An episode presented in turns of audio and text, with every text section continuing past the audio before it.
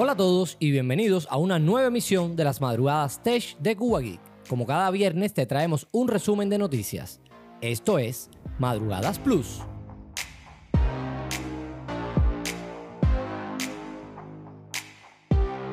Y estos son los temas más calientes de la semana que termina y que te ampliaremos.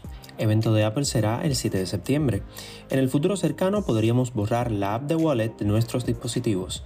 Nueva patente deja ver futuras características de los Apple Watch y te contamos qué artículos de la manzana no deberías comprar ahora.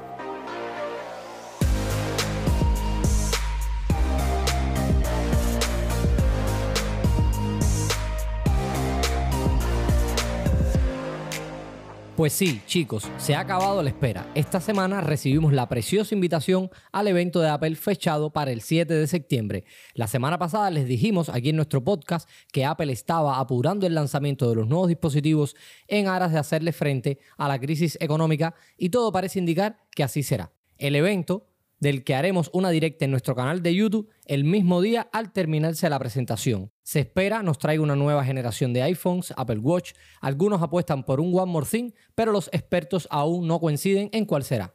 De acuerdo con el sitio Mac Rumors, una línea de código en la nueva beta de iPad OS sugiere que podríamos ser capaces de borrar del móvil la aplicación de Wallet en un futuro cercano. Al respecto, el código sugiere que Wallet se podrá descargar desde la App Store si se ha eliminado de un iPhone y la persona con este dispositivo intenta usar una función como Apple Pay. No está claro por qué Apple elegiría permitir a los usuarios eliminar la aplicación Wallet, pero la compañía se enfrenta a una demanda colectiva que la acusa de violar la ley antimonopolio al hacer que Apple Pay sea la única billetera móvil disponible con sistema Tap to Pay para iPhone. También supimos de una nueva patente de Apple con el propósito de mejorar las funciones de su watch, aunque no queda claro cuándo se implementará. En esta ocasión se muestran estudios de cómo su sensor óptico sería útil para reconocer los gestos realizados por un usuario del reloj. Según la publicación compartida desde Patently Apple, durante el funcionamiento, la luz puede emitirse desde una o más fuentes de luz y detectarse usando el sensor óptico. Los cambios en la luz detectada causados por el movimiento del usuario se pueden usar para reconocer los gestos del usuario y darle más funcionalidades al reloj. Y si tenías pensado irte de compras, detente un momento y escucha qué productos de Apple no merecen la pena en estos días. En primer lugar, los AirPods Pro. Este producto lleva un tiempo en el mercado y existen muchas señales que apuntan a una renovación este mismo año.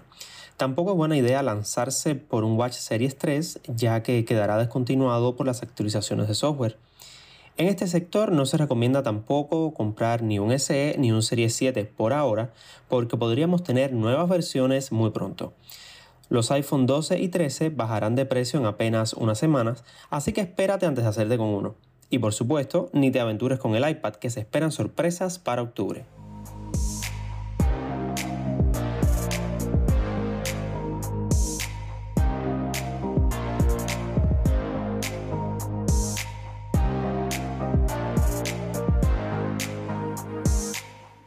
Y esto ha sido todo por esta semana.